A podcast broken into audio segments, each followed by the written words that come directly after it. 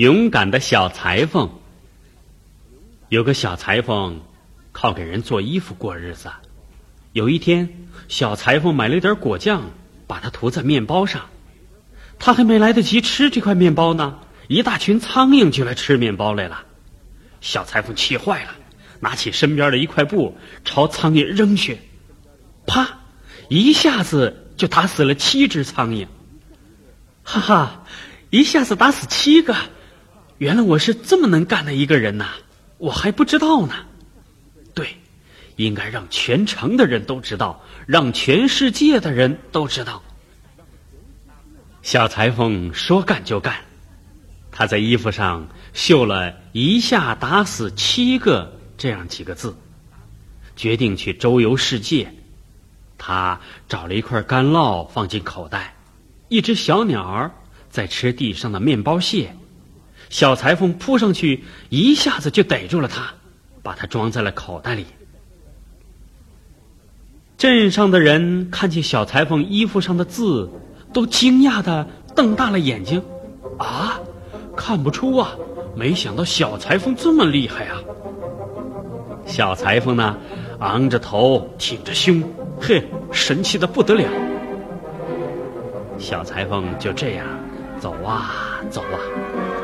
不知不觉来到了一座高山上，在这座山上啊，住着一个很霸道的巨人，老仗着自己力气大欺负人。不过，这一切小裁缝并不知道，所以他看见巨人的时候一点也不害怕，反而说：“嘿，伙伴你好，怎么样？愿不愿意跟我去周游世界啊？”巨人一听就来了气，嘿。你这个不知天高地厚的小东西，也不看看是在跟谁说话。小裁缝指着胸口说：“请你看看我是谁。”巨人低头一看，一下打死七个，他跳了起来。他以为啊，小裁缝一下子打死了七个人，嗯，有点怕小裁缝了。巨人很不服气，他提出要和小裁缝。比比谁的本事大。巨人拿起一块大石头，用手紧紧的捏着，不一会儿就捏出了水来了。小东西，照我的样子做吧。嗨，这简直是太容易了。小裁缝说着，就把那块干酪拿了出来。不一会儿，里边的奶油就往下滴。天哪，他捏出的水比我的还要多呢！巨人看了，吓了一大跳。巨人还是不服气，他捡起一块大石头，向远处扔去，远的几乎看不见它落在了什么地方。小裁缝拍着手说：“扔得远，扔得好，但是你的石头最后还是落了地上。我扔的比你还要远，远的永远回不来。”他拿出了口袋里的那只小鸟，往上一扔，小鸟朝远处飞呀飞呀，再也没有回来。巨人还是不肯认输，他要小裁缝把一棵大树扛出森林。小裁缝说：“这样吧，我扛大的一头，你扛小的一头。”巨人一听很高兴，就把树身扛在了肩上。树身很重。压得巨人回不了头，小裁缝呢就坐在树枝上唱山歌，好像很轻松的样子。巨人实在扛不动了，最后只好要求放下大树。嗯，看来你确实是个了不起的大力士。现在，这个骄傲的巨人只好认输了。他想让其他的巨人也见见这位了不起的大力士。巨人就把小裁缝带到了山洞里，向他的伙伴们说了小裁缝的事儿。他的伙伴们认为这是不可能的。巨人请小裁缝睡在大床的中间，巨人一走开，小裁缝就躲到一个角落去睡觉了。半夜里，巨人拿起大铁棍朝床中间打去，大床被打成了两段。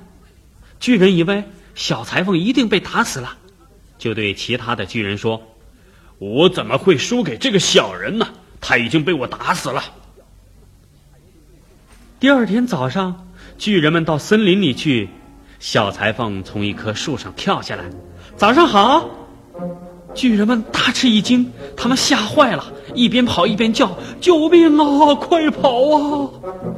小裁缝一直朝前走，走得累了，就在一片草地上躺了下来。正好有一队卫兵走过，看见小裁缝衣服上绣着“一下打死七个”的字，就去报告了国王。不一会儿，小裁缝就被国王请到了王宫，做了国王的贴身侍卫，大家都叫他“一下打死七个”。小裁缝来到王宫后，士兵们害怕极了，纷纷要求离开王宫。国王想，我可不能为了一下打死七个而失去那么多士兵。对，我得想个计策赶走一下打死七个。国王对小裁缝说：“如果你能杀死两个巨人，我就把公主嫁给你，还要送你半个王国。”我会派一百个骑兵帮助你的。小裁缝拍拍胸脯说：“我一下子打死七个，还怕两个吗？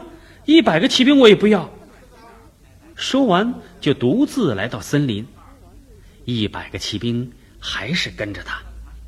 森林里有两个巨人躺在树下睡觉。小裁缝捡了两口袋石头，爬上树，往巨人身上扔石头。两个巨人开始争吵起来。你为什么要打我？你为什么打我？吵到后来，两个巨人打了起来。巨人打架当然是很厉害的，他们把大树拔出来当木棍打。最后，他们两个都倒在地上死了。小裁缝跳下树来，在他们两个人身上砍了几刀，然后跑去叫来了骑兵，对他们说：“我把两个巨人都杀了。”他们本来想用大树打死我，不过他们根本不是我的对手。小裁缝去向国王要报酬，国王想赖账。森林里有一只独角兽，你得把它抓来。小裁缝说：“一只独角兽哪有两个巨人可怕呀？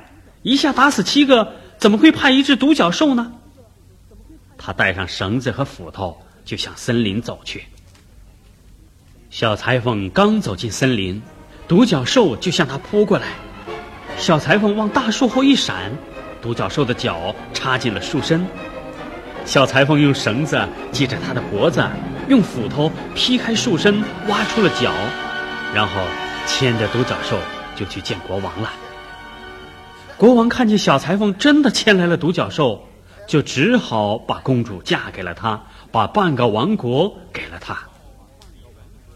有一天夜里，公主听见丈夫在说梦话，才知道原来他是个裁缝，就不想再和他过日子了。她把这件事儿告诉了国王。国王说：“今天晚上等他睡着以后，你把门打开，我会派人来把他捆起来，送到遥远的地方去。”公主一听很高兴。有个卫兵很佩服小裁缝。他把这一切告诉了小裁缝。